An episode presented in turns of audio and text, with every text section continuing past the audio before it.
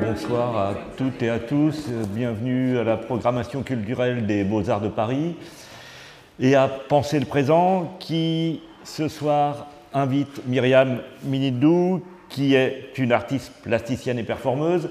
Peut-être que certains d'entre vous seront déçus parce que Julie Crène devait faire le dialogue avec euh, Myriam. Malheureusement, euh, Julie Crène s'est euh, bloqué le dos en montant une exposition à Bruxelles, donc elle nous a appris à 16h qu'elle ne serait pas là, donc je vais tenter de dialoguer avec Myriam, et avec Myriam ça ne devrait pas être très difficile parce que Myriam est quelqu'un qui travaille sur le CARE, donc elle aura cette attention et cette gentillesse et elle me pardonnera d'être parfois euh, un peu maladroit dans mon questionnement et peut-être pas suffisamment précis parce que, comme je disais à Myriam, même si j'ai vu son travail plastique, je n'ai jamais vu ses performances.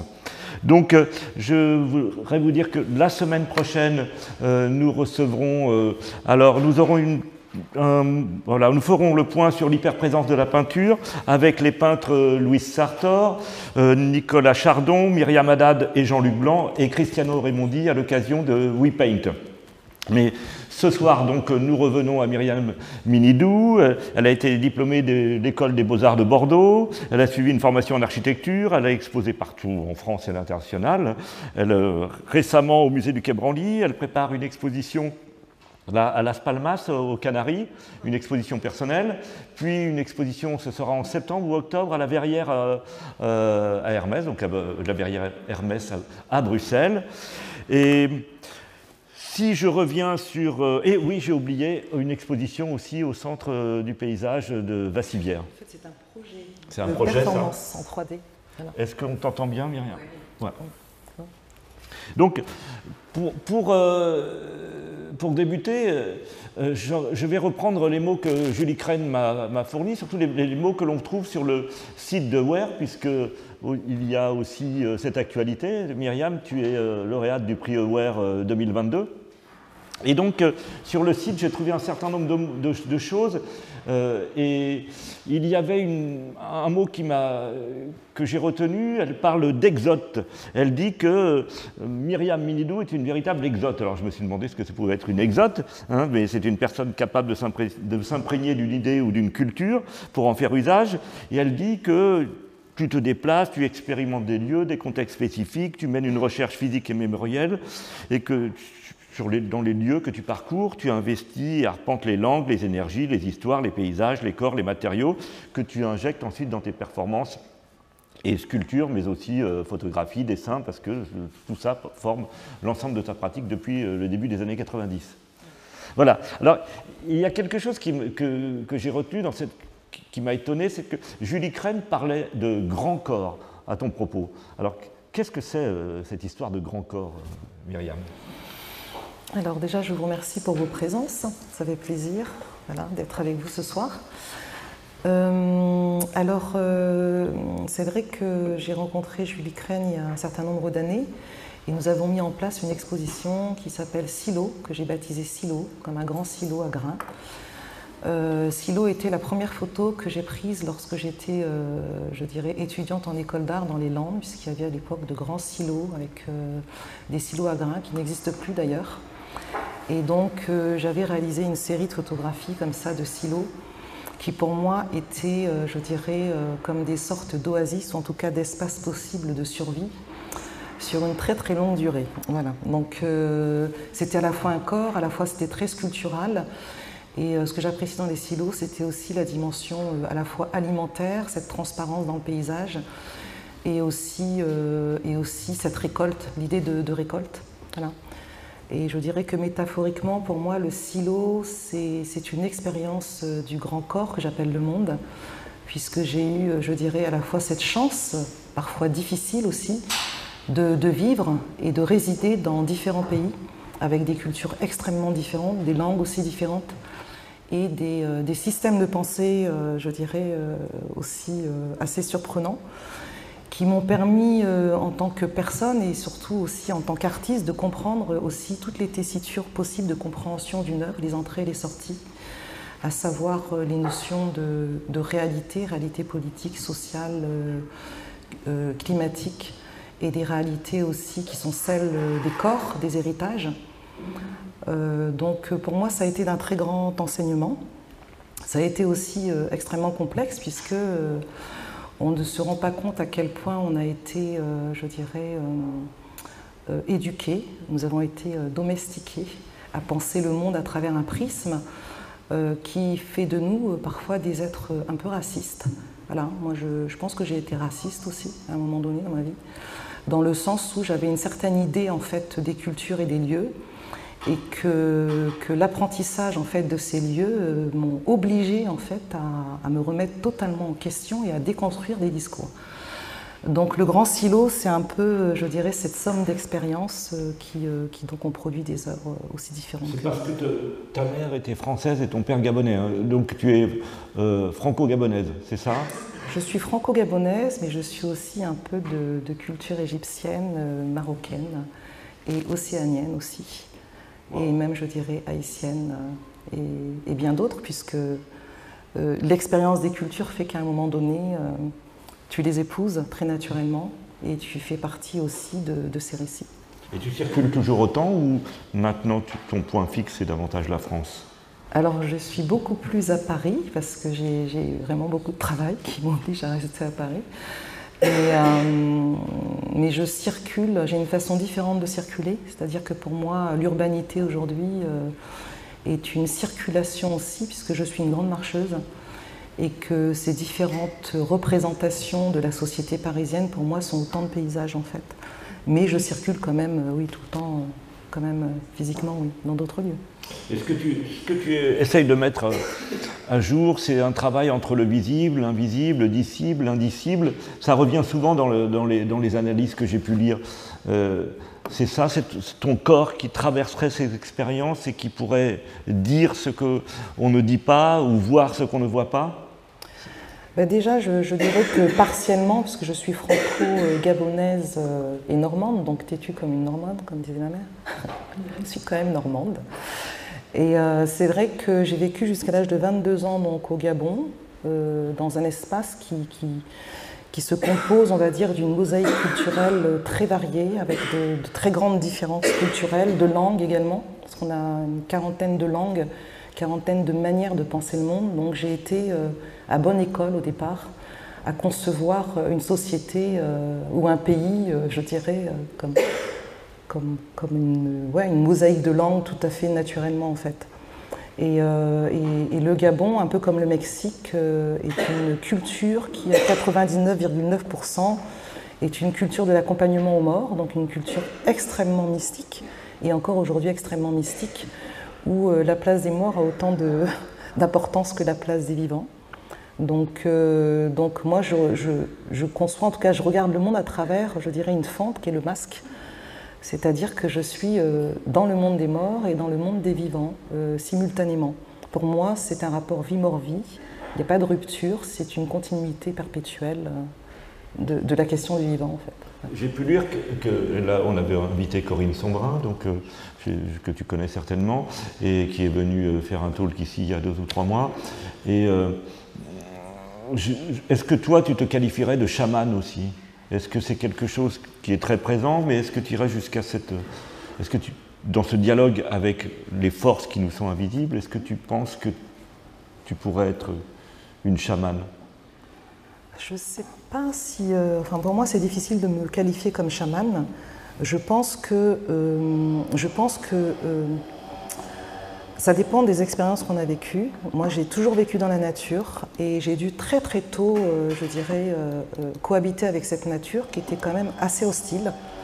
Quand on était enfant, on, se promenait dans des, dans des forêts infestées de serpents, on nageait dans des mers avec des méduses, avec des rémontins, avec des requins. et c'était tout à fait naturel pour nous, on va dire, de, de vivre avec ce vivant. Et on n'a jamais eu de problème parce qu'en fait, quand tu cohabites avec le vivant et quand tu n'en as pas peur, eh bien les cohabitations sont douces et pacifiques. Et puis, euh, donc je pense que ça développe en fait euh, tout simplement un rapport au monde euh, que l'on dit peut-être plus animiste, je n'en sais rien. Mais en tout cas, ça développe un rapport au monde de collaboration et de connivence, de complicité. Et donc, on n'a pas du tout de, rapport hiérarchisé comme ça entre les êtres et les animaux et les plantes et le vent, puisque euh, ce sont des entités pour nous, des entités qui nous permettent de développer euh, peut-être des, des, philosophies écologiques du monde, je dirais. Et, dans les. Euh, toi, la transe, tu ne la pratiques pas ou est-ce que c'est aussi quelque chose, dans l'expérience que tu as de l'invisible, c'est quelque chose qui te mène jusqu'à la transe ou non? Dans tes performances, parce que la performance, on va, y venir, c'est une grande partie de ton travail. Alors la transe, euh, bon, euh, nous sommes une société quand même d'initiés. Pour, pour la plupart des Gabonais sont initiés, donc on est initiés, c'est vrai. Moi, j'ai demandé à être initiée, puisque mon père me disait que j'étais une ganga, que j'avais pas besoin d'être initiée. Euh, mais avant le décès de mon père, j'ai demandé à être initiée pour pouvoir accompagner son âme. Ça m'a semblé euh, indispensable. Et j'avais besoin de comprendre aussi la philosophie de nos cultures, puisque nous étions dans un contexte euh, colonial, post-colonial, qui portait des jugements extrêmement sévères et violents à l'endroit de nos cultures et, euh, même euh, considérer que l'expression de nos cultures était diabolique. Et euh, c'était très compliqué pour moi d'imaginer que je puisse émaner, que je puisse être en tout cas d'une culture diabolique. Et donc j'ai demandé à être initiée pour comprendre les fondements même de la philosophie de ma culture, ce qui a été très édifiant, parce que c'est une, une culture qui porte une philosophie qui repose sur une science en fait, une science très très élaborée de la compréhension du monde et pas du tout, euh, pas du tout euh, des choses que l'on pourrait imaginer complètement à côté de la plaque et, pas nécessaires, je dirais, à l'élaboration d'une pensée. Donc j'ai été initiée et cette initiation, pour moi, je le comprends aujourd'hui, m'a tendu ce que j'appellerais une image. C'est une initiation en fait sur. moi j'ai demandé à être initiée essentiellement pour ce qui concerne la cure et les énergies, parce que je me sentais portée par ça. Et, euh, et dans le cadre d'initiation, en fait, vous faites des rêves. Et moi, j'ai fait le, fait le rêve d'une image qui est vraiment l'image de notre Mwiti, en fait, de notre initiation par excellence. Et je comprends aujourd'hui à quel point euh, l'image tient une place centrale dans mon travail, à quel point cette image est incarnée et qu'elle fait chair en fait dans la chair du monde. Ce n'est pas euh, juste une esthétique, ce n'est pas une image esthétique comme ça, ou en tout cas elle se définit cette esthétique de l'image dans la chair du monde et dans l'expérience essentiellement. Voilà, donc ça c'est ce que je comprends et pour moi euh, cette image c'est une chose très sérieuse. J'ai beaucoup de, respect pour les images qui se révèlent dans mon travail, non pas pour moi en tant qu'artiste, euh, voilà, mais pour les images qui se révèlent parce que pour moi, ce sont autant d'informations et de, et, de, conscience, en fait, de, de ce que je vis euh, dans le monde au présent, en fait. Il y, a, il temps, on a reçu aussi Philippe Descola. Je ne sais pas si tu as eu l'occasion de lire Les formes du visible ou de le parcourir. Il, décrit quatre mondiations hein, qui sont l'animisme, le totémisme, l'analogisme le naturalisme. Donc quatre façons d'envisager euh, le rapport au visible. Est-ce que c'est quelque chose qui te semble très académique c'est de, de, faire des typologies comme cela? Est-ce que toi, ta vision peut être à la fois naturaliste, animiste, totémiste, voire analogique selon les situations où tu es? Ou, est-ce que tu trouves l'ouvrage pertinent? Peut-être que tu n'as pas eu encore le temps de t'y intéresser comme tu as une grosse actualité. Euh, si, puisque j'ai participé à un événement qui s'appelle Agir pour le vivant à Arles, dans le cadre euh, voilà, d'un événement euh, autour justement de la question du vivant, où il était d'ailleurs présent, donc j'ai pu aussi le rencontrer, je veux dire, lors d'une conférence. Euh, je, pense que nous avons euh, tous euh, une façon très singulière et personnelle, en tout cas, d'entrevoir le vivant, selon son expérience. c'est très très lié à l'expérience, en fin de compte. C'est pour ça que je ne me permettrai jamais de porter de jugement sur quoi que ce soit, quel que soit l'écrit. Parce que moi, par exemple, j'ai travaillé, je suis membre de bord du musée d'Aper. Je suis au conseil en fait du musée d'Aper aussi, parce que je m'intéresse beaucoup aux figures du sacré. Et, donc j'ai pu suivre un petit peu les différents travaux qui ont été mis en place. Et c'est vrai que j'étais assez critique sur le fait que quand on présente en tout cas euh, des rituels, qui sont des rituels de transe, euh, les ethnologues, en tout cas, ont tendance à filmer, euh, je dirais, des, situations euh, qui seraient presque assez curieuses ou étranges, etc. Mais moi qui ai fait des trans, je sais très bien qu'il y a quand même une très grande différence entre l'image que l'on voit et celui qui trans. Et donc je sais que à ce moment-là, ce qui importe, c'est le récit qui est vécu dans le corps de celui qui trans. C'est pas l'image qu'on nous renvoie. Donc voilà, mais ça, ça tient de mon expérience. C'est pour ça qu'après. Euh, moi, un grand-père, euh, j'avais un grand-père qui était sourcier, qui avait des connaissances. C'était des connaissances aussi locales, de l'expérience qu'il avait aussi de soins sur les animaux, euh, sa capacité à pouvoir trouver des sources, et, il avait aussi son point de vue très, très personnel, qui, était, qui était lié à son expérience personnelle. Hein. Et là, on comprend bien dans quel univers maintenant tu circules. on l'a dit, visible, invisible, dissible, indicible. Est-ce que tu pourrais nous montrer des formes donc les formes plastiques, cette fois-ci, que euh, tout ce qui te traverse peut constituer là en tant qu'artiste plasticienne? Euh, alors c'est vrai qu'à chaque fois que j'interviens en école d'art, je, redéfinis en fait euh, mes axes. Hein. Donc parce que entre temps, il y a aussi des choses que je comprends et donc j'ai besoin de resserrer les mailles pour pouvoir les redistribuer.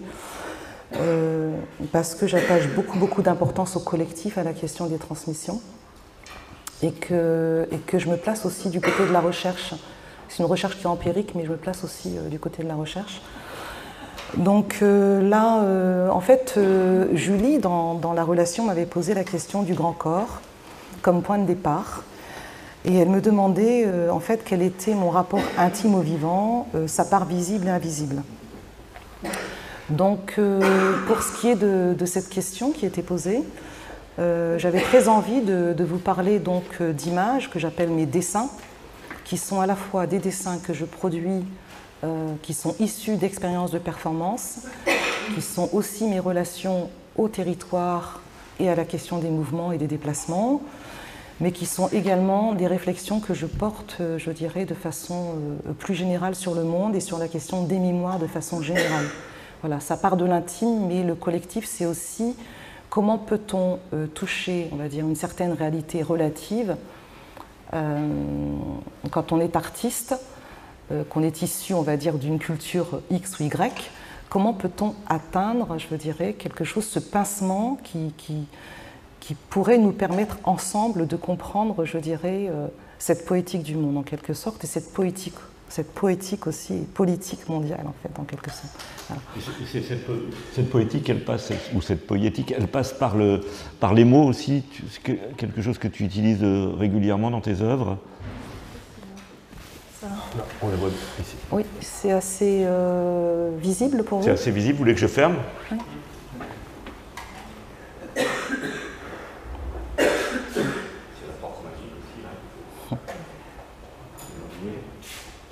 Est-ce que quelqu'un aurait un bonbon au miel? Ah ben voilà. Oui, tu vois. Ben oui.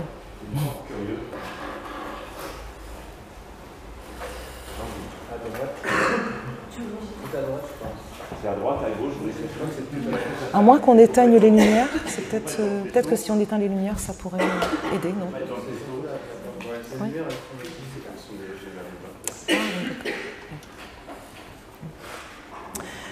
Donc, euh, alors là, par exemple, je vous présente un, dessin que j'ai réalisé euh, parce que je travaille beaucoup sur l'étymologie des mots de la langue française. Donc, euh, je dirais que je creuse dans le dictionnaire des mots de la langue française comme une archéologue va à la recherche comme ça, je dirais, d'éléments qui, ou de foyers, comme on dit en archéologie, qui puissent permettre de reconstituer, on va dire, euh, des mémoires, ou en tout cas de les comprendre, ou en tout cas de les, euh, de les, euh, de les traduire différemment. Parce que parce qu'au fond, les mots du dictionnaire de la langue française sont aussi pour certains des mots fossiles. Pendant des années et des années, finalement, on a des récits autour de ces mots, et ces récits ne changent pas alors que le monde change. Donc on finit par intégrer des imaginaires qui sont des imaginaires en fait mouvants en réalité, et moi, je sais que ça m'a beaucoup dérangé la manière dont, euh, j'ai pu être, moi, admettons, représentée dans ce dictionnaire de la langue française comme une espèce de primate, je dirais, sans histoire. Donc j'ai repris en fait tout ça avec ma sensibilité, j'ai commencé à creuser au fil, au fil de, de, mes, explorations, puisqu'on parlait de cure, j'ai réussi à entendre et à voir et à comprendre un peu mieux ce qui se passait autour de moi. Parce que le traumatisme fait que tu ne vois plus et tu n'entends plus, donc faut faire très attention à ça. Alors là, je suis euh, donc euh, dans, je suis à Meisenthal, euh, et là, j'entends une langue qu'on appelle le plate. Le, le plate. comme, comme la langue strasbourgeoise. Hein, je veux dire, c'est intéressant de, de, voyager dans la France parce qu'on se rend compte à quel point on a aussi des, des racines, euh, je dirais, profondes, culturelles, euh, euh, qui, qui, ont une très très grande importance et qu'on retrouve aussi dans, dans, les étymologies des mots de la langue française. Et c'est vrai que ce mot visage, je me disais, oui, j'entrevois l'Europe à travers d'autres visages aussi, comme, comme le Pays basque, comme par exemple euh, la Corse, euh, comme euh, aussi d'autres régions, je veux dire, qui ne sont pas forcément des régions de langue, mais des régions de culture différentes. Et donc j'avais envie de marquer, je veux dire, ce mot visage. Et comme je vis à Paris et que je vois plein de visages, j'associe ces visages à des, langues. Et j'aime bien m'amuser comme ça, à regarder les visages et à me demander d'où viennent ces visages. Et pour moi, ces visages sont des carrefours, sont toujours des carrefours en fait. Et comme euh, à l'époque, il y avait euh, des discours assez racistes sur la question des représentations, avec beaucoup d'assignation, je me suis dit, tiens, je vais travailler sur le mot visage et ça va ouvrir cette question des visages et cette question finalement de qui est qui. Euh, est-ce qu'un visage finalement serait une indication précise de ce que nous sommes ou ne serait-ce pas plutôt une projection de ce que nous ne sommes plus en fait? Donc il y avait ce mot visage, je travaille avec du cuivre euh, c'est où le. Oh.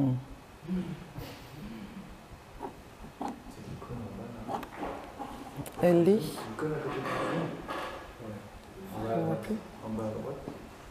Je m'excuse. Euh, Le dossier. je crois Je suis désolée. Et ces mots, ils te, servent de, de clé pour rentrer euh, Oui, c'est ça. Le dossier disparu. C'est ça Oui. Alors, il faudrait que je comprenne. Euh, quand je fais défiler, euh, je fais défiler, euh, je mets là et je, je, les clique là. Euh, ouais, vous, pouvez faire espace. Voilà. Et, ensuite, d'accord, je passe comme ça. D'accord, donc je fais comme ça. Euh, non, ça va aller, j'ai compris là du pour le coup. Merci, c'est gentil. Mais restez pas trop loin de moi. Merci, Carole. Euh, voilà. Non, assieds-toi. Euh... Enfin, quand même plus confortable. Merci, c'est gentil. Et, euh, et pour, le coup, là, par exemple, je travaille sur. Euh, donc, ça représente un arbre, puisque l'image qui m'est venue lorsque j'ai été initiée, c'est un arbre. Et l'arbre, c'est le fondement même de la pensée, en quelque sorte. nous sommes aussi, comme des arbres, nous sommes reliés aux terres à la, enfin, à la terre et au ciel. Nous sommes donc des, antennes et nous avons des branches qui nous permettent en fait d'entrer en connexion avec euh, différents niveaux de conscience et de compréhension et de rapport. Voilà. Donc euh, du coup, euh, j'avais, ça s'appelle Aliquid Boni, quelque chose de bon. Et j'intègre en fait des mots qui me semblent des mots aussi qui résonnent par rapport à mon système de pensée euh, y compris dans le dessin. Donc il y a tout le travail aussi de, broderie, qui est un travail presque automatique comme ça, où comment je ressens l'arbre, comment je le vois. Ce sont des images intérieures. Et après, à chaque fois que je trouve un mot, je rebondis et je, termine mon dessin comme ça entre le mot euh, et, le geste en fait. Voilà. Et c'est ce qui me permet en fait de théoriser moi en tant qu'artiste. C'est toujours ce rapport entre le mot et le geste. Et qu'est-ce qu'il y a dans les petits papiers alors là alors, euh, vous avez. Euh, ce sont des mots que tu as écrits, des mots que tu as trouvés Ce sont des mots que je trouve, comme le mot ciel. Voilà. Alors, là, je ne vois pas grand-chose, mais il y a ciel, il y a associé. En tout cas, ce sont des, fragments de discours que tu que tu trouves ailleurs et que tu gardes dans les carnets Comment tu, découpes ben, Disons que ce sont des fragments de discours. Alors c'est vrai qu'au départ, euh, au départ, sur ces fragments de discours, euh, j'avais commencé avec des systèmes de ce que j'appelais des psaumes de douceur, c'est-à-dire des dessins qui pouvaient amener un petit peu de, euh, comment dire, qui pouvaient pacifier peut-être un certain rapport à l'image. Donc au départ, c'était ça. Ensuite, euh, rapidement, euh, comme j'étais dans un contexte, je vivais au Maroc, euh, j'ai commencé à comprendre contextuellement ce qu'était une image, ce qu'était une langue, ce qu'était un corps, ce que, renvoyait le corps, ce que renvoyait l'histoire dans le corps, etc. Et donc j'ai fait toute une série de dessins qui en fait répertoriaient aussi tous ces sentiments que j'avais autour de moi, de visu, d'expérience. Et puis petit à petit, je suis rentrée dans un registre beaucoup plus politique euh, et puis je suis rentrée après dans un registre beaucoup plus mystique. Mhm. Et puis finalement, euh, après, au, fil de mes, de mes, recherches, je suis rentrée dans un registre beaucoup plus euh, de, ce que je pourrais appeler une pensée collective, c'est-à-dire un nous, un nous dans un jeu. Parce que j'avais aussi appris en amont de, de, toutes ces recherches que j'avais faites entre le dictionnaire et la réalité dans laquelle je vis, et que je traverse et que j'interroge aussi, en quelque sorte. Donc. Euh, voilà, donc ça se passe comme ça, ce sont des psaumes de douceur. Donc c'est vrai qu'au début j'offrais beaucoup euh, la langue secouée, parce qu'en fait euh, j'avais besoin, j'avais besoin que aussi ces mots soient des mots de, de, rencontre et de, et de discussion. Donc je faisais des tout petits dessins que j'offrais aux uns et aux autres et je leur demandais ce qu'ils en pensaient. Et au départ ça a commencé un petit peu comme ça, sous forme d'offrande. Et puis euh, petit à petit, j'en ai, euh, j'en ai, j'ai réalisé en fait ce que j'appelle des archives, mes archives euh, nationales ou internationales, en tout cas des archives sensorielles. Voilà, donc ce qui fait que j'ai, plus d'une centaine, enfin j'ai quantité comme ça de, langues secouées qui ont traversé un peu tous les territoires dans lesquels j'ai vécu et qui aujourd'hui se poursuivent différemment aujourd'hui se poursuivent différemment puisque les langues secouées ont gagné le, mur. Mmh, voilà, elles ont gagné le mur. Euh, c'est comme ça. Voilà. Euh, là, alors, euh, c'est un des éléments. Alors, toujours l'arbre est là, présent.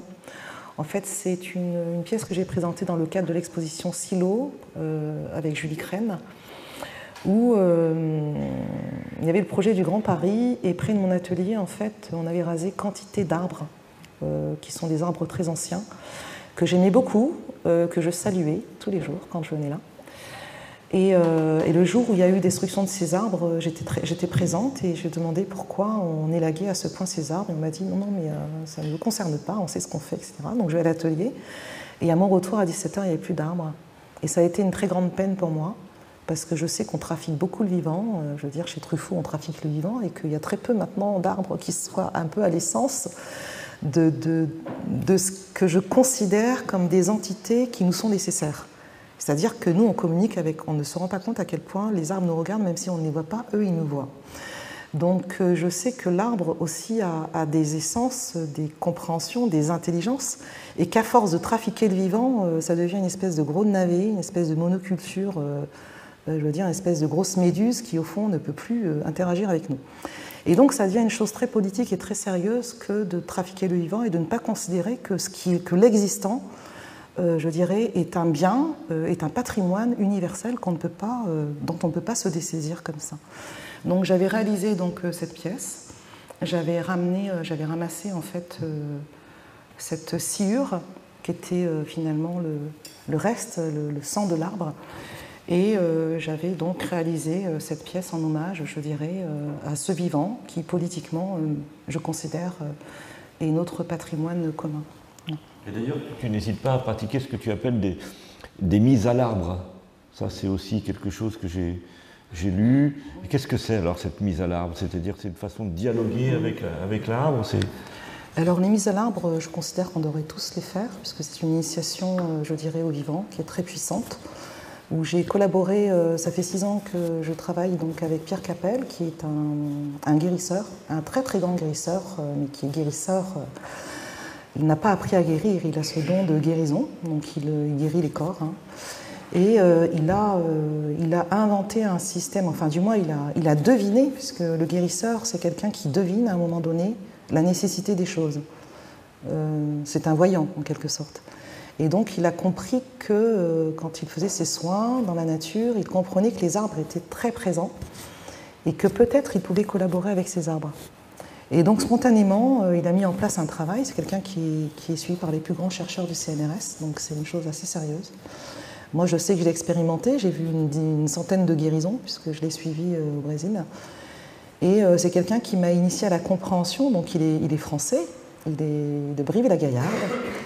Et c'était important pour moi, parce que comme je suis métisse, comme ça, j'ai les deux pôles. J'ai l'Afrique et la France. Et euh, comme ça, on ne peut pas dire, oui, ça, c'est l'Afrique, mais les Africains, ils pensent comme ça. En fait, nous avons tous des, des, racines animistes de compréhension des choses. Nous avons tous aussi des héritages qui sont très, très forts et ça m'a permis de mettre en balance justement, euh, je dirais, cet équilibre euh, de la compréhension de ce que nous sommes aussi par ailleurs. Et donc la mise à l'arbre permet de rentrer dans des trans éveillés. Et selon les arbres, puisque le figuier est un arbre qui vous permet d'entrer de, dans des mémoires cellules qui soient euh, à la fois traumatiques, mais en tout cas des récits personnels, et qui vous entraînent vers une guérison justement de polarisation des traumatismes par ces récits. Euh, le noisetier, il a travaillé sur, euh, je dirais, le corps, beaucoup plus euh, le corps comme une sorte de kiné. Voilà, enfin, il y a tout un registre d'arbres comme ça qui, qui, ont des vertus, je dirais, de guérison sur nos corps de façon extrêmement simple et extrêmement efficace. Voilà. Donc moi, à l'époque, j'avais demandé à, faire une mise à l'arbre parce que j'avais vécu un certain nombre de deuils successifs et je vivais sur une parallèle. Et donc, euh, j'avais besoin de me, recaler un peu, euh, je dirais, dans, la temporalité sociale euh, dans laquelle j'étais, puisque j'étais tout le temps à côté. Et ça devenait très compliqué pour moi. Et j'ai fait une mise à l'arbre avec le figuier. Et donc, j'ai réanimé le corps de ma mère et j'ai réanimé le corps de ma sœur. Et dans cette réanimation, en tout cas en transperformance, ça m'a permis en tout cas de me resituer dans une temporalité sociale. Et ça a été euh, un bienfait euh, extraordinaire puisque je suis revenue au monde, je me suis remise au monde euh, dans un monde social et ça a été plus simple pour moi de, voilà, simplement de travailler, de, gérer mon temps, mon espace, etc. Donc c'est effectivement très efficace. Je ne suis pas de la com, mais en tout cas, je trouve ça très efficace. Pierre Capel, il s'appelle. Pierre Capel. Nous avons travaillé donc au Brésil ensemble, on l'appelait Fofo d'ailleurs. Je n'ai jamais vu autant de queues pour euh, se faire soigner euh, qu'au Brésil. tout le monde s'habillait avec de très très beaux vêtements, euh, tout le monde avait ses orishas et ses représentations d'entités. C'était très très beau vraiment de voir à quel point aussi culturellement, parfois quand on change de territoire, il y a un véritable intérêt, je dirais, à la chose. Donc là, bon, je vais passer très vite parce que là, c'est ce que j'appelle le modèle. C'est toujours un travail de cuivre parce que le cuivre, c'est un matériau qui est un conducteur. Et quand je le travaille en fait avec la chaleur des mains, euh, j'arrive très très bien à, accompagner la fluidité de mon matériau. Donc c'est euh, très proche de l'écriture et c'est donc très proche de la parole et d'une certaine oralité, je dirais. Et donc le modèle depuis, parce que parfois je m'amuse avec un peu d'humour, parce que chez nous en Afrique, quand on dit depuis, depuis, depuis, ça veut dire ça fait longtemps que ça existe. Donc c'est une manière avec beaucoup d'humour de, dire euh, bah, ça fait longtemps que c'est là, peut-être que tu n'as toujours pas compris, mais il serait temps que tu le comprennes. Donc on dit depuis, depuis. Donc le modèle depuis, et Emma en fait, euh, en étymologie, c'est le sang. Euh, vous allez peut-être chez Emma, mais ça veut dire le sang. Donc ça veut dire qu'on est lié quand même à cette chose-là par le sang aussi, par héritage. là, pour faire très vite avec, en tout cas, mon rapport au, ça, ce sont des, installations Alors ça, non, c'est un dessin, c'est un très très grand dessin. C'est un grand dessin, voilà. Moi, je ne me rends pas compte avec l'échelle. Voilà. c'est un travail qui, euh, qui est une acquisition d'ailleurs, euh, de collectionneuse personnelle. Mais euh, c'est un travail qui a été très très long parce que j'ai pendant des mois, parce que parfois il y a des, dessins qui sont longs, pendant des mois j'ai été chercher des plantes donc dans le dictionnaire de la langue française et je me suis rendu compte que euh, tout un pan de plantes, c'est des centaines de plantes en fait qui ont disparu. Quoi. Et, toutes les plantes, alors étonnamment, toutes les plantes avaient des vertus. Mais toutes les plantes avaient des vertus en fait, c'est ça qui est incroyable. On a l'impression qu'il y a des plantes qui servent à rien, mais en fait toutes les plantes ont des vertus. Ça, ça fait poser question quand même, franchement. Et, donc moi j'avais recensé, je dirais, un certain nombre de plantes que je trouvais aimables, un peu comme une tisane. On te dit, pour que la, tisane soit efficace, il faut au minimum trois plantes, parce qu'il y, en aura toujours une qui sera aimable avec toi. Ça, c'est les grands tisaniers qui disent ça. Et donc, moi, j'ai fait un choix de plantes aimables comme ça, parce que je ne pouvais pas, évidemment, mettre toutes les plantes. Et, euh, ça veut dire dans le corps, ce qui est dans le corps, dans nos corps aussi. Et puis, j'avais mis une petite entité là, euh, un petit jean avec ses cornes, voilà, qui, qui, est dans la nef et qui, euh, et qui fait partie aussi, je dirais, de ces, de ces entités plantes. Voilà, donc ça c'est un travail que je fais avec, euh, je travaille beaucoup avec du thé. D'ailleurs actuellement euh, je suis en train de mettre en place tout un travail pour euh, justement la, la, verrière là à Bruxelles. je me rends compte que à force, à force, à force, à force, surtout avec le confinement là, j'étais vraiment dans le blanc presque saturé. c'est comme si je, je, perdais la couleur et que je, je n'avais de repère que par point de couleur ce qui a été euh, tout un travail que j'ai fait à un moment donné.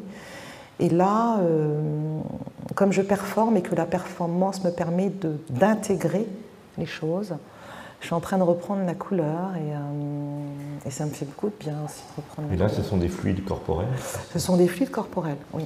Ce sont des fluides corporels, mais très organiques. Donc il y a ce rouge, il y a ces trempages aussi. Le trempage, c'est important.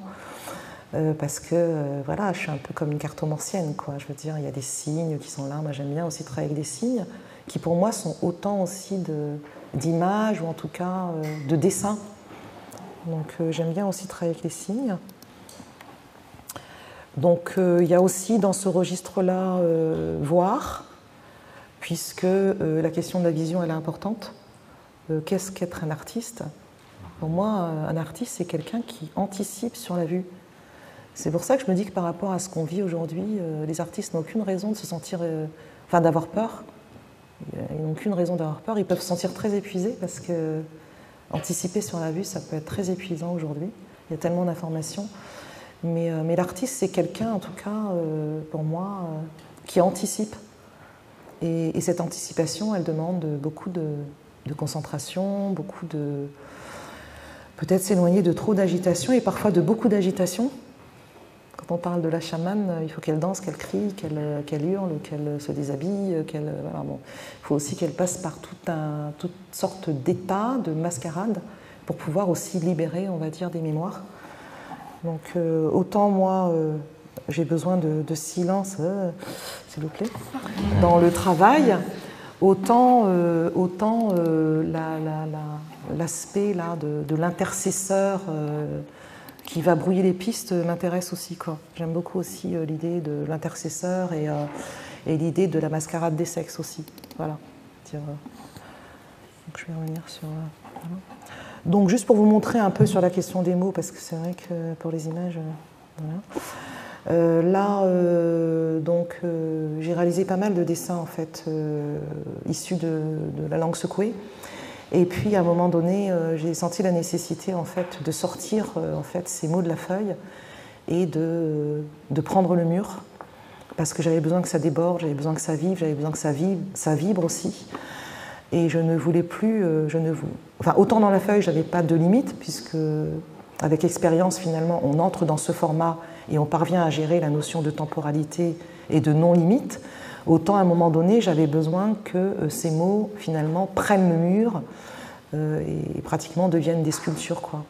Et qu'elles puissent euh, corporellement, qu'elles puissent être lues corporellement, physiquement. Donc ça, c'était très important pour moi.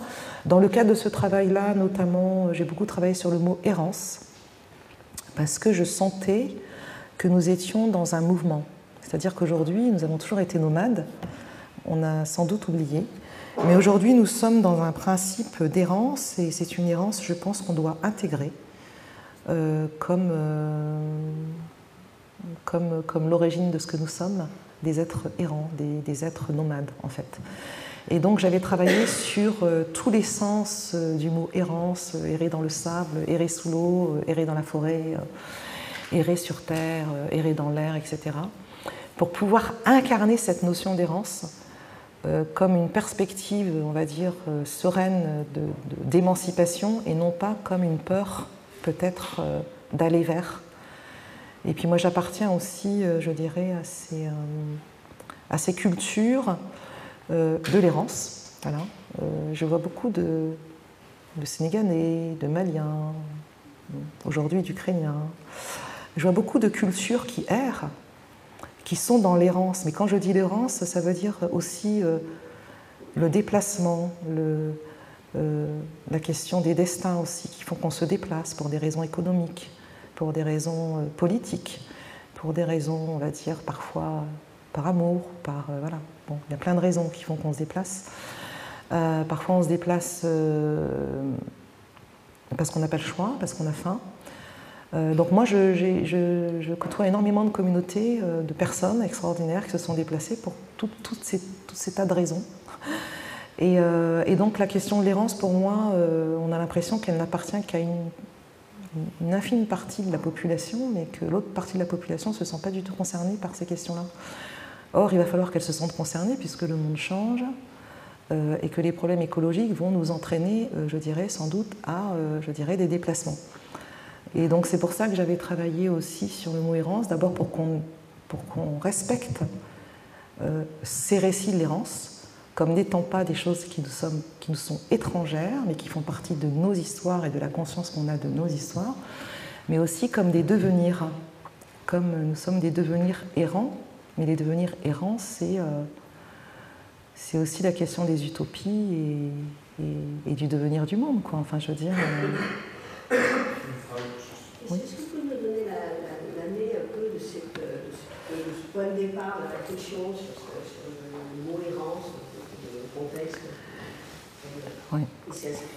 Alors, le mot errance est arrivé très tôt dans mon travail d'artiste, euh, puisque à l'époque, je travaillais sur la pensée nomade de Kenneth White et Kenneth White, pour moi, est un écrivain très important puisque c'est un géopoéticien. C'est quelqu'un qui parcourt le monde et qui écrit dans ce parcours du monde.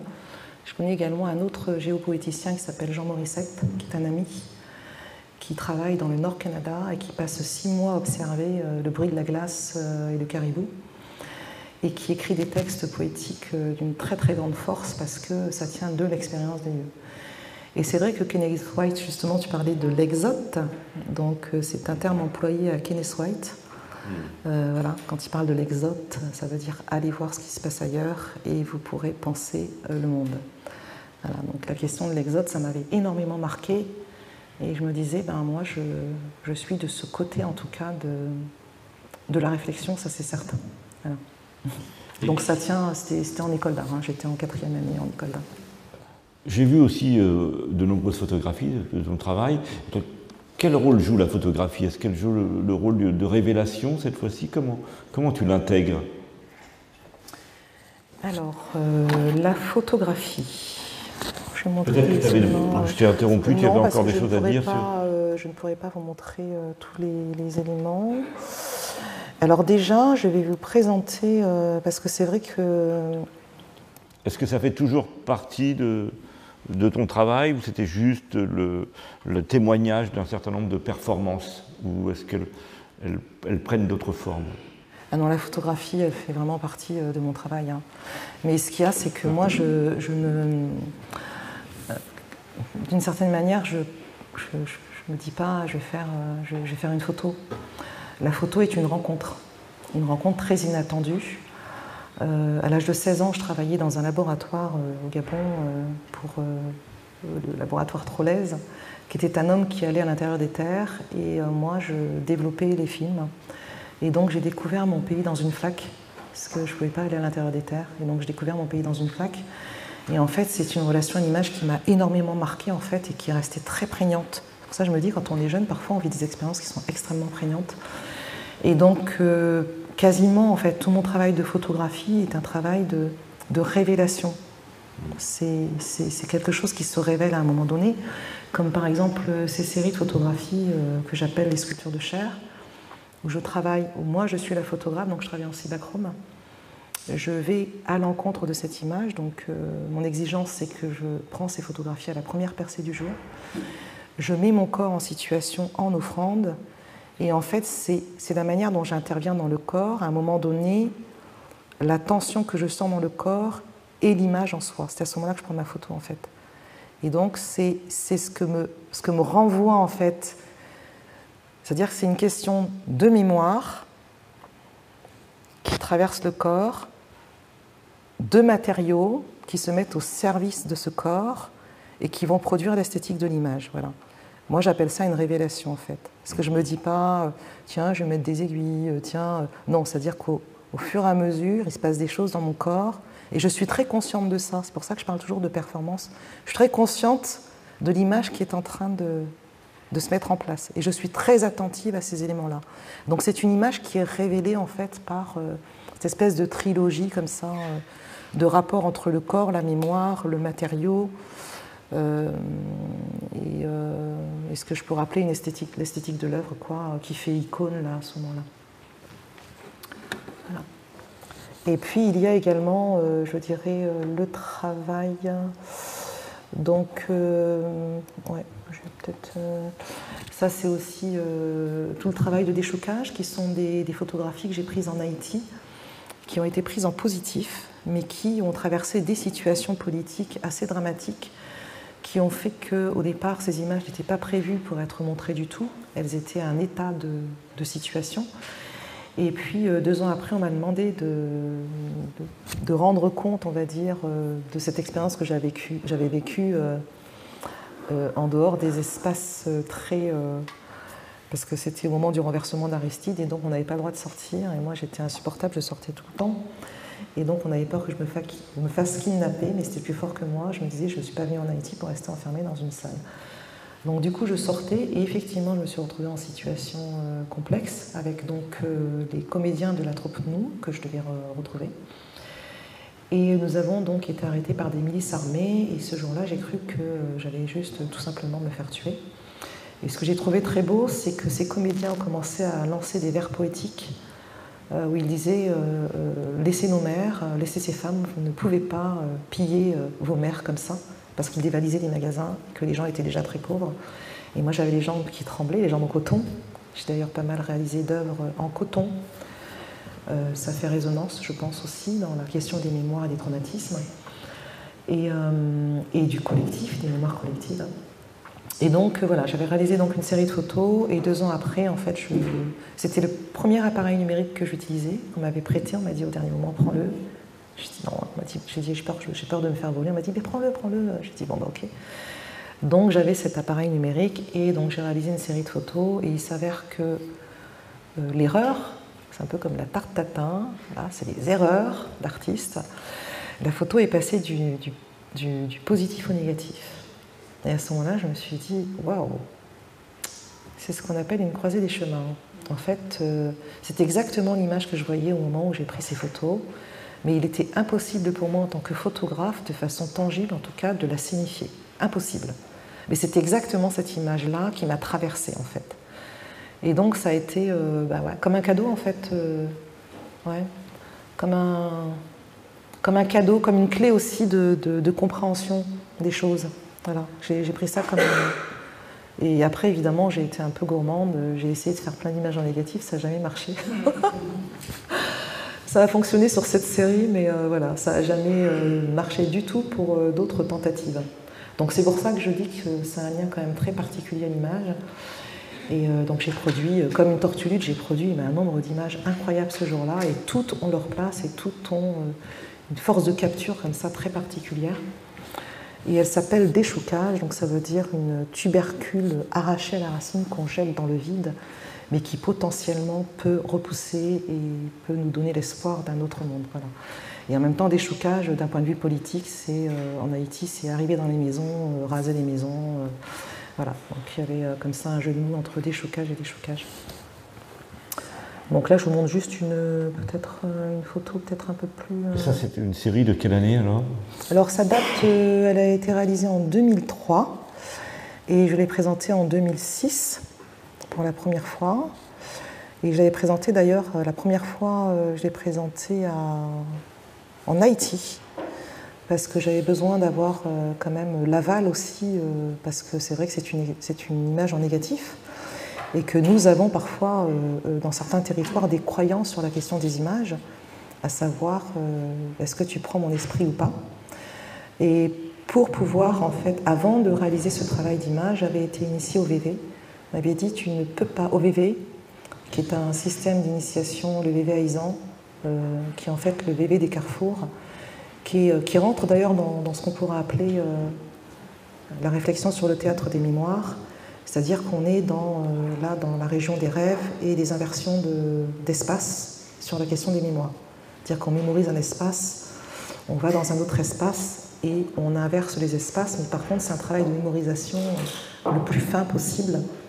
Et en fait, cette mémorisation te permet de dépasser, euh, de, réveiller en tout cas dans le cerveau des capacités à entrevoir, voilà, qui sont, je peux vous assurer, extrêmement efficaces. Qui sont d'ailleurs euh, des systèmes de mémoire qui existaient euh, depuis bien longtemps dans la Grèce ancienne qui sont pas. Voilà.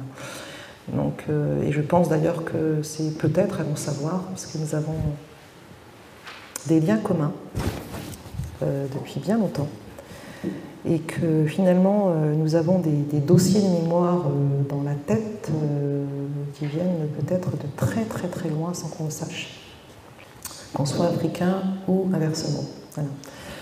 Donc voilà. Aujourd'hui, qu'est-ce qu'il en est de la photographie là, tu, tu, donc une série relativement ancienne, tu continues ce travail Alors lors tu, de... Tu es davantage dans le dessin en fait, je suis dans, franchement dans tout en même temps. Ça fait euh, plus de 20 ans que je travaille euh, tous ces éléments euh, en même temps.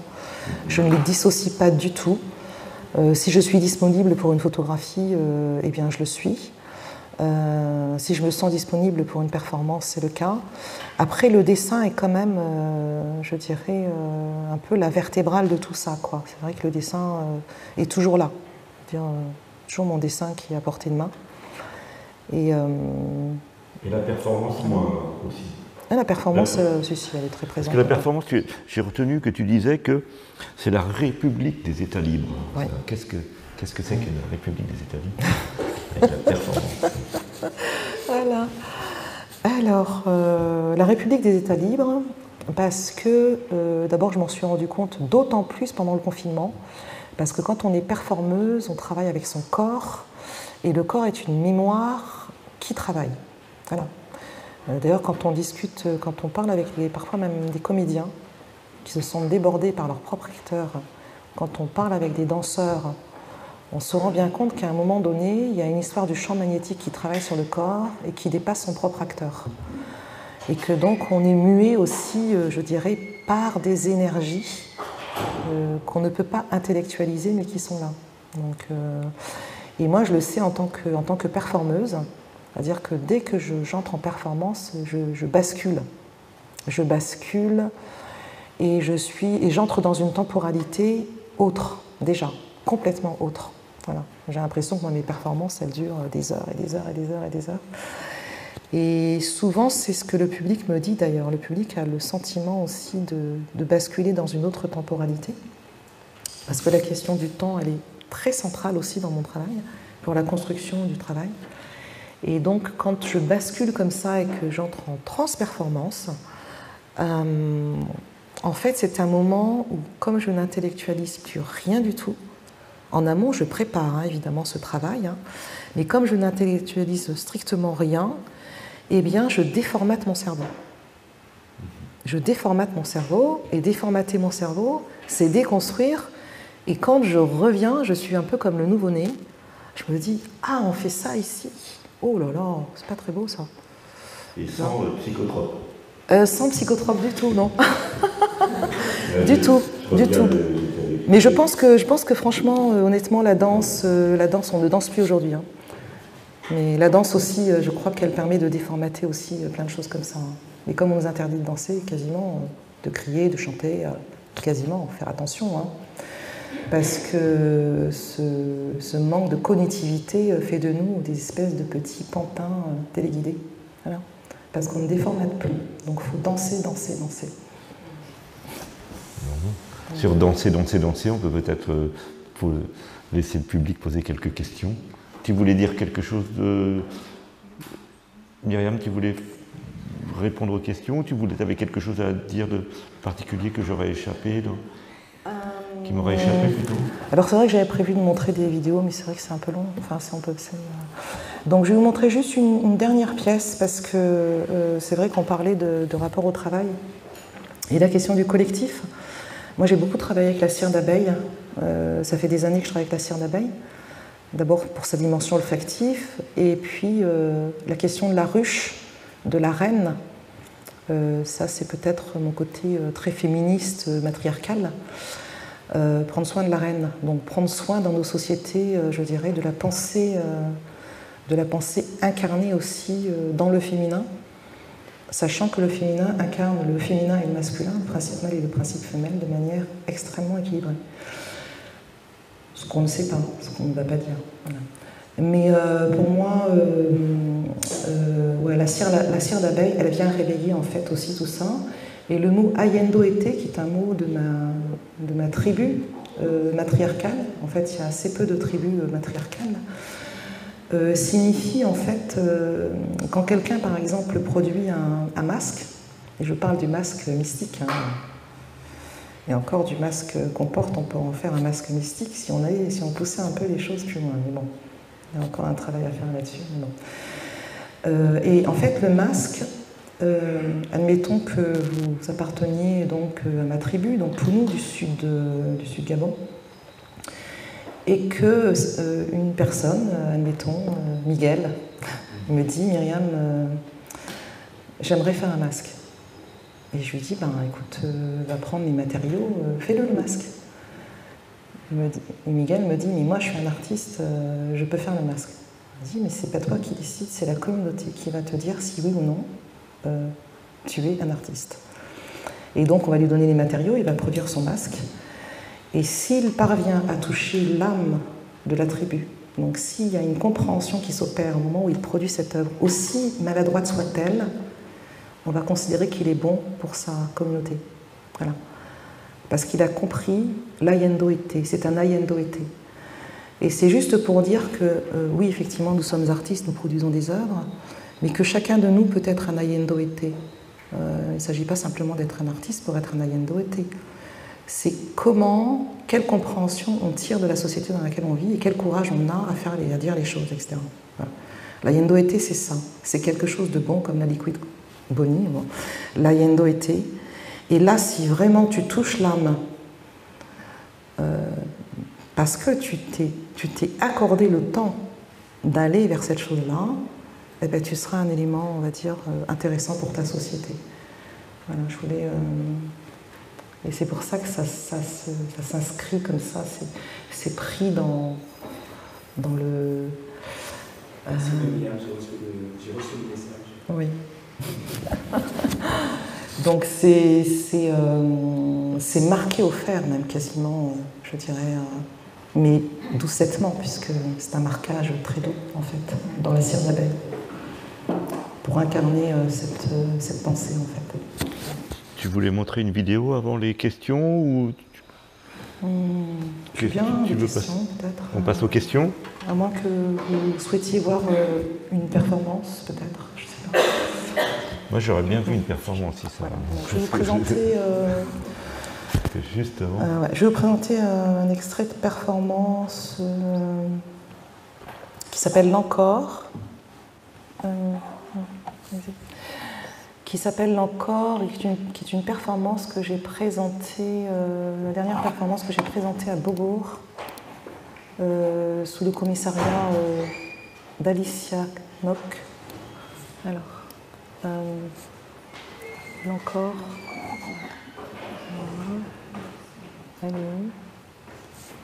C'est une vidéo Oui, c'est une vidéo. Oui, c'est ça. Alors bon, j'ai montré un extrait hein, parce que, les, performances durent à peu près une heure.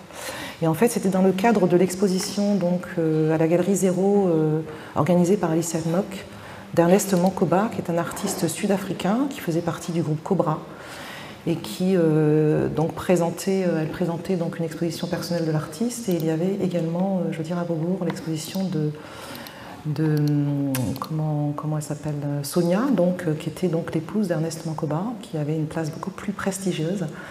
Et donc, on m'a demandé donc de réaliser une performance. Et comme Sonia et Ernest Mancoba en temps et en lieu présentaient ce qu'on appelle la couronne de l'esprit, qui est une sculpture qui est une sculpture commune, je dirais, à ce couple, euh, je me suis dit que j'allais partir donc du squelette de l'esprit, euh, qui était donc, on va dire, le point de départ euh, de la proposition de cette performance. Donc c'est encore de Samuel Beckett, dire encore, soit dit encore, tant mal que pis encore, jusqu'à plus mèche encore, soit dit, plus mèche encore. Je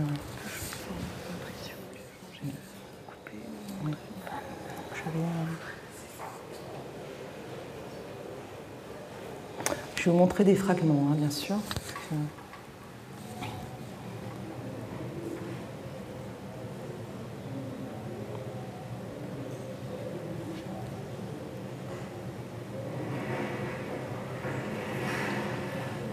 donc, puisque vous êtes ici présent et que je peux me permettre de vous parler de cette performance, j'avais réalisé, donc, à l'époque j'avais les cheveux très longs, et j'avais réalisé donc une coiffure pour euh, performer, coiffure assez particulière. Euh, et j'avais donc euh, à ma portée des tiges de fer rouillé. Et donc je suis dans l'axe nord-sud la galerie zéro et euh, la galerie, donc, euh, enfin, l'espace dans lequel Sonia, euh, épouse de Mancoba, exposait. Et donc j'avais demandé au centre Pompidou de me livrer un socle. Ça c'est quand Myriam? C'était en quelle année? Alors c'était c'était la couronne de l'esprit et c'était juste avant, le, avant qu'on entre en confinement. D'accord je plaçais une couronne sur le socle de Corona.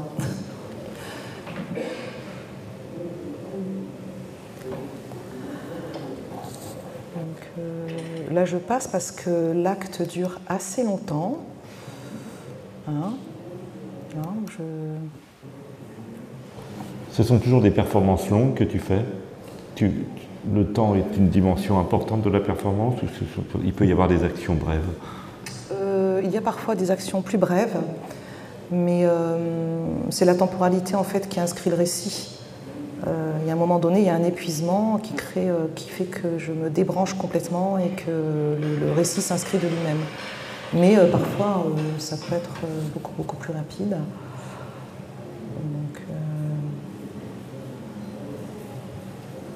Donc, j'avance un peu. Voilà. Et donc, euh, une fois, euh, c'est vrai que j'avais tous ces fers en fait dans, les cheveux et euh, j'avais l'impression d'être un animal pris. je suis en Afrique du Sud, hein, je connais bien l'Afrique du Sud. Hein. L'Afrique du Sud est un territoire très balisé avec beaucoup de, comment dire, de grilles, de, de piquants. Il y, a, quand même, je dirais, une injection, enfin une, il y a une forme d'imposture, enfin une violence sur les corps aussi. Et euh, j'avais l'impression de, communiquer avec Mankoba et, et d'avoir tous ces fers là en fait dans mes cheveux. C'était aussi euh, tous les fers de l'imposture en fait. Euh, et, je demande donc au public de me. Enfin, le public comprend spontanément qu'il doit me libérer.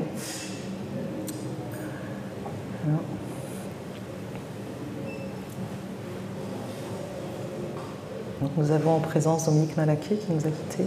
Il n'y a pas d'instruction, donc c'est tout. Du tout, du tout. Là, vous avez une forme de télépathie. Ah, mais par télépathie, euh, le public sait exactement ce qu'il doit faire, même s'il n'a pas envie.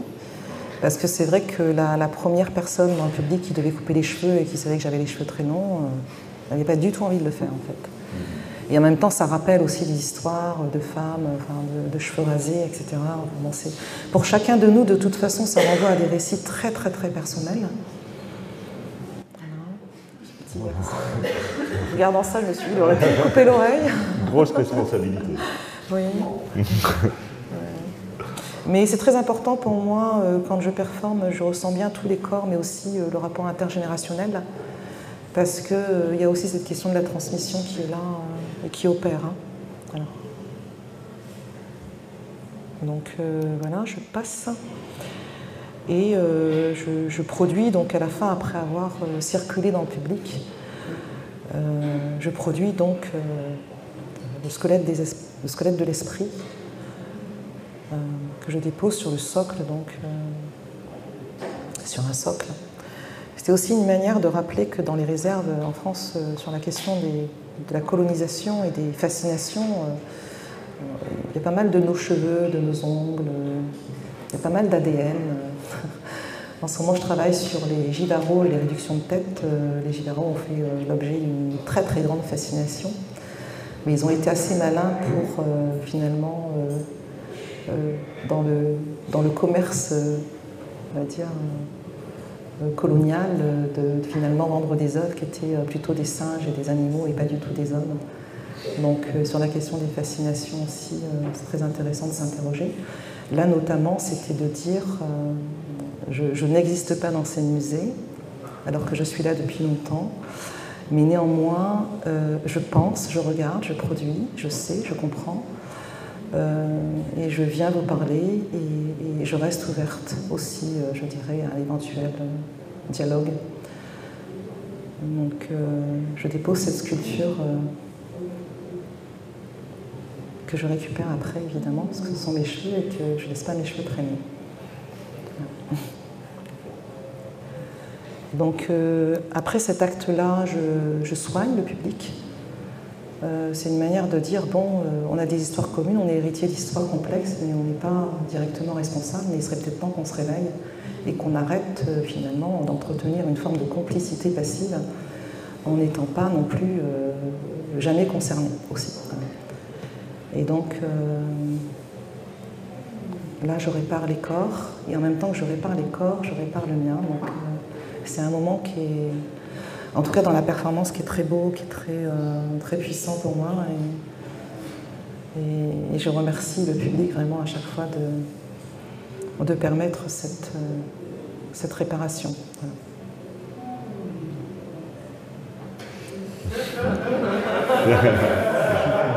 Certains sont plus dubitatifs que d'autres. Oui. Voilà. Donc, euh, comment j'enlève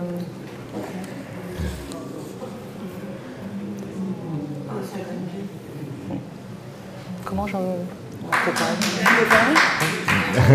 Merci Myriam. On va passer aux questions.